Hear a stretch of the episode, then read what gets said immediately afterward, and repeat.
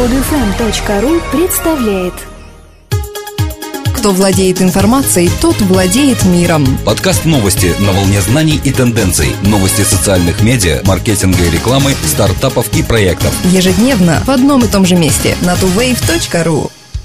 Здравствуйте! Сегодня 13 февраля 2012 года, и в студии мы, Дмитрий и Елена. Одновременно с предвыборной президентской кампанией набирает ход и кампания против фальсификации результатов выборов. В реале она вылилась в серию массовых акций протеста, однако интернет-сообщество тоже не осталось в стороне. Несколько сетевых ресурсов, посвященных этой теме, открылось в последнее время. Последний из них – «Росмафия» – очередной проект Алексея Навального и его соратника Павла Сенько, живущего в Калифорнии. Ресурс собирает сведения о фактах нарушений и фальсификаций на прошедших думских выборах, а также обнародует имена, фамилии и фотографии председателей избирательных комиссий, на чьих участках имели место фальсификации. Авторы сайта заявили, что на всеобщее обозрение также будут выставляться продажные судьи, полицейские, прокуроры и прочие коррупционеры всех уровней. Специально для этого на сайте учреждена народная доска позора. Павел Синько принимал активное участие в подготовке и запуске предыдущих проектов Навального – Роспил и Росяма. Пока остается неясным, каким образом будет проверяться сотрудниками Росмафии информация, полученная от читателей сайта.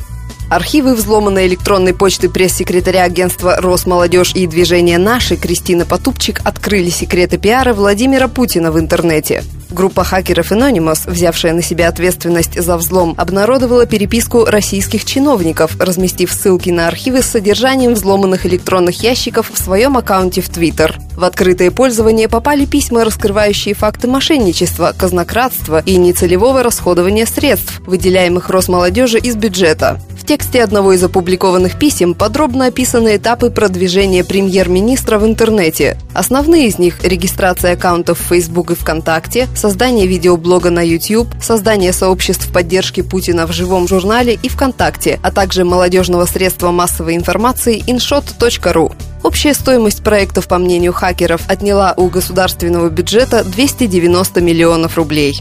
Мобильная платежная система Google Wallet надежнее физических карт, несмотря на обнаруженные уязвимости, утверждает в Google. Компания сообщает, что, во-первых, Google Wallet защищен пин-кодом телефона и функцией блокировки экрана, если она включена пользователем. Чтобы узнать пин-код конкретного устройства, нужно не только получить root-доступ, но и установить специальное приложение, подбирающее непосредственно код. Во-вторых, компания гарантирует поддержку своих пользователей и готова предоставить им помощь в конкретных случаях. Например, Google предпринял меры, чтобы обезопасить клиентов от возможных несанкционированных действий с их балансами после того, как в интернете появились сообщения об уязвимости платежной системы. Чтобы пользователи не потеряли средства, находящиеся на предоплаченных картах, время временно заблокировано обеспечение таких карт в Google Wallet.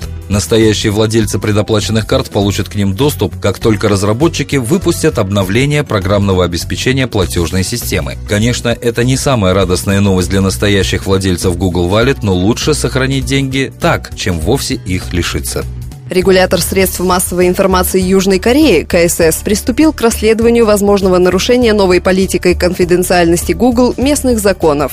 Не так давно Конгресс США открыто критиковал новую политику Google. Конгрессмены заявили, что поисковик лишает потребителей возможности контроля над личной информацией. В ответ Google предоставил открытое письмо в Конгресс, в котором сообщил, что внес изменения в свою политику, чтобы она была простой и легкой для понимания. Компания объединила 60 документов с условиями использования разных сервисов в единый для всех продуктов компании. КСС начал свое расследование после того, как Google Корея сообщила о начале объединения данных своих пользователей. Согласно информации Yonhap News, Google может позволить клиентам отказаться от нововведения, но тогда они не смогут пользоваться электронной почтой Google и веб-поиском. Если КСС примет решение о том, что политика конфиденциальности Google нарушает местные законы, то регулятор предпримет соответствующие действия. Эти шаги будут отражением действий европейских властей, которые просили Google отложить запуск своей новой политики, пока не изучено ее влияние на пользователей. За твиты в адрес пророка Мухаммеда блогера из Саудовской Аравии Хамзу Кашгари на родине могут казнить.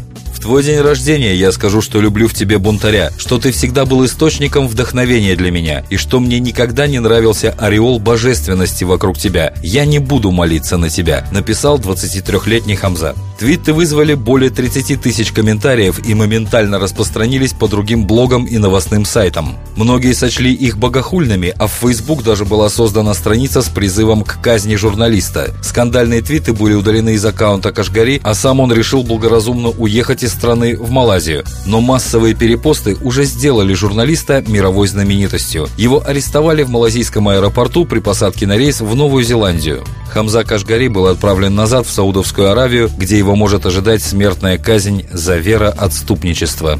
Мишель Грассо, заочно признанный итальянским судом виновным в торговле наркотиками, использовал Facebook, чтобы поддерживать связь со своими друзьями и семьей и подробно рассказывать о своей жизни в Лондоне. Мишель Грассо сбежал из родного города Таурмина в 2010 году, так как полиция пыталась его арестовать за торговлю наркотиками. С тех пор Грассо не появлялся в родных местах. При этом он не забывал общаться с друзьями через свою страницу в Facebook, подшучивая над ситуацией и регулярно сообщая им подробности своего пребывания в Лондоне. В 2011 году Грассо заочно был приговорен судом Сицилии к пяти годам тюрьмы и 24 тысячам евро штрафа за торговлю наркотиками. Но вместо того, чтобы тихо спрятаться и скрывать информацию о своей новой жизни, он словно решил поиграть и давал подсказки, где в Лондоне его можно найти. Недавно он разместил свои фото на кухне пиццерии Woodford Green, добавил фотографии входа в ресторан и указал его название.